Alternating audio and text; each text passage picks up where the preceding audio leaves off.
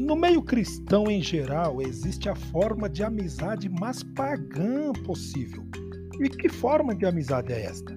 É a daquele que ama moralmente. Amar moralmente significa enquanto a pessoa se comporta como a gente, a amamos. Se ela for diferente ou se tornar diferente, ou mesmo tiver um comportamento diferente, mesmo que tal coisa seja apenas na área particular e privada ou envolva apenas uma decisão de foro íntimo, nesse dia, tal pessoa perderá todos os seus amados, pois era amada apenas moralmente. Para esses, o irmão é o igual e o próximo é apenas aquele que lhe é semelhante.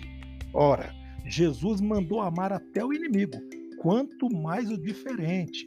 Além disso, ele disse que amar os que nos amam e tratar bem os que nos tratam bem é apenas um comportamento pagão, posto que é assim que qualquer pagão minimamente trata um ao outro. Jesus disse que deveríamos buscar amar e ser amigos do jeito do Pai Celeste que é bom para com maus e bons, e derrama graça sobre todos. Acontece que entre os cristãos em geral não se alcança nem mesmo o nível pagão.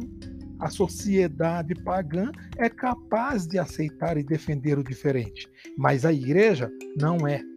Desse modo, enquanto este pequeno detalhe for assim, os cristãos não terão o respeito da humanidade, posto que até os bárbaros os superam no trato de uns para com os outros.